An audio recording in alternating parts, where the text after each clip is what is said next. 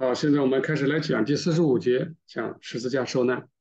哎，十字架受难啊，它是跟上面我们讲的荣耀的过程是有关系的，因为这是这个最终最后一步啊，终极的试探，也就是对他不断的进行试探。这个十字架试探是一个终极的试探，然后最终也是这个荣耀的最后一步啊，终极的最后就是最后的意思。啊，最后一战，荣耀的最终完成，啊，最终完成，而通过十字架受难，真正的结合得以完全成就，啊，最终完全成就，所以这是最后一战，也是最大的一战，啊，在此之后，啊，天使为之欢喜雀跃，赢了，啊，主说成了，啊，就这个意思啊，因为十架受难是主在地上经受的终极试探，啊，因着试探而结合。啊，主不断的接接受试探啊，从小到最终十字架试探，只是这个试探的具体的步骤没有讲的那么详细，在新约里面讲的好像不是很多。要在四十天在旷野的试探，对吧？其实也是一个啊一个概括，在克西马尼园里面的试探，最终在十字架上被人鞭打唾弃、被人钉死的试探。但在旧约里面讲的就太多了啊！你们在旧我们在旧约里面。读到很多的战争，啊，特别是在诗篇里面讲到大卫的口吻所说的，啊，他被魔鬼攻击，对吧？求主来怜悯他，来护佑他，来来来来来帮助他，啊，其实这些过程，其实都是主在讲他自己，就是讲这些试探，啊，就是讲这些试探，在试探中，啊，人看似被弃之不顾，好像神不理你了。啊，其实并不是这样。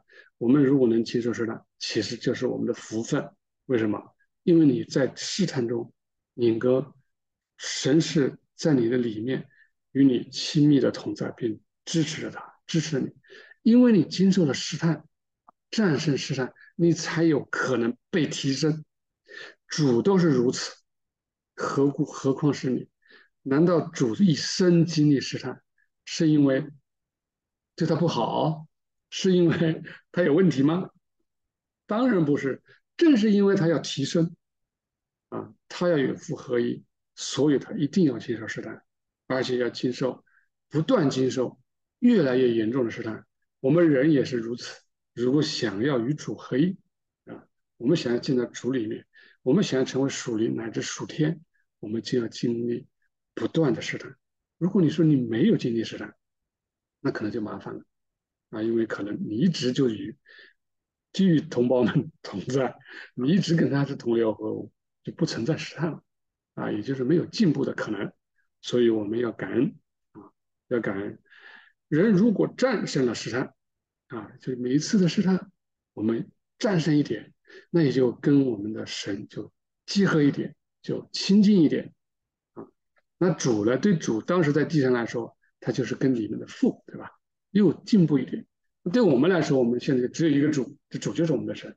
那我们就跟主亲近一点，就好像你提升一点，离那个太阳更近一点。或者说，就像你在地上，就像我们在中国有东南西北，就好像假设啊，我们的主是在东方，对吧？在某个地方，你就往那靠近一点，对吧？搬家，我们搬了一点，是这个意思。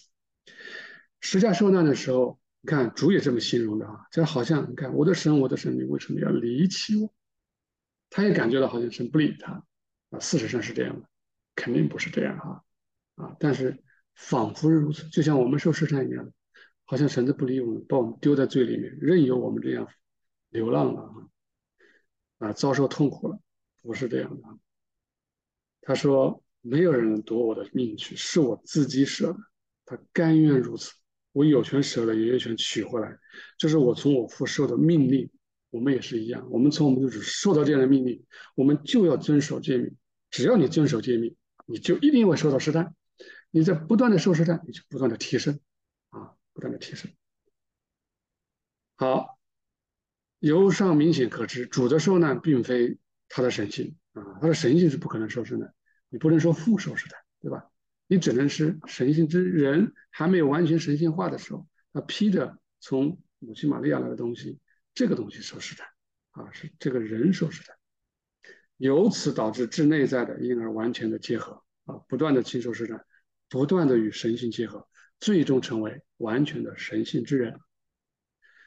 第二小点，他荣耀被理解为主的神性之人与他的神性结合啊，神性之人与神性结合，最终乃至成为一一个。你讲神性，其实就是神性之人。你只有通过神性认识神性，就是这个意思。通过什么完成的？通过十字架受难完成。这就是十字架的荣耀啊！我们为什么要有个十字架？老是看到十字架想到主，就是这样的。他经过这个试探，最终完全的合一。最终完全战胜试探，这也就是意意味着他的拯救之功成就了啊，成就了，从此地狱踏平，天上地下所有秩序恢复，然后那些本来是在煎熬中的灵魂啊得到了解脱，那对我们来说，也就是我们有了自由的选择权利啊，我们可以凭着自由，因为主战胜了地狱，所以我们因为信主。我们亲近主，所以我们能够来战胜试探，能够得胜，啊，是这个层含义。这是十字架的荣耀啊！因此主自己在福音书中说，啊，他为什么说十字架受难啊这么重要啊？他说，如今人子得了荣耀啊，神在人子身上也要得荣耀，神要用自己荣耀人子，并且要快快的荣耀。这个时候他要去上十字架了，啊，要上十字架了。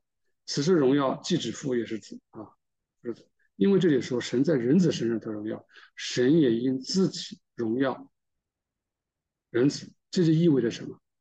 这种彼此的结合，是吧？彼此的结合。父啊，时候到了，愿你荣耀你的儿子，死儿子也荣耀你啊。其实两个好像是两个人说话，其实他们是一个人，是一。这么说是因为结合是相互的。啊，因为父在他里面，他在父里，而父啊，愿你荣耀你的名。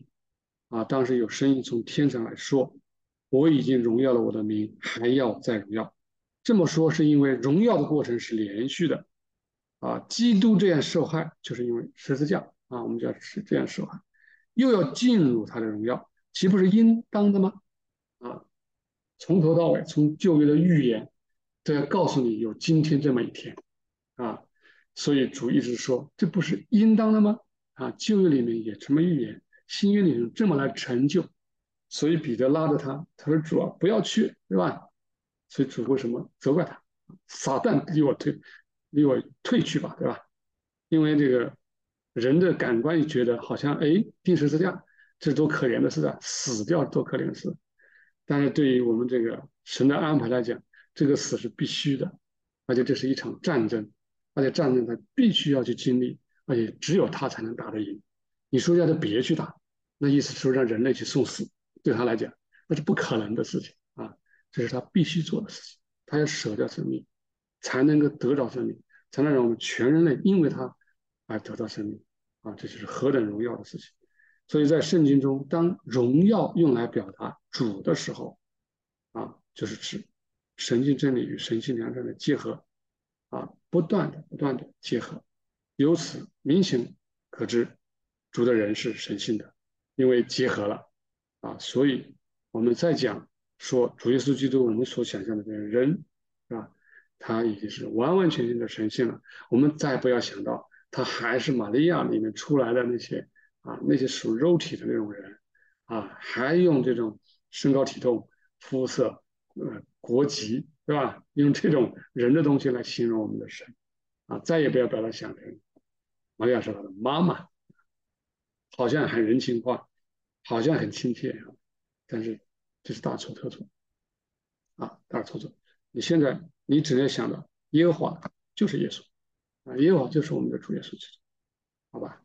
这个这一节我们就到这里。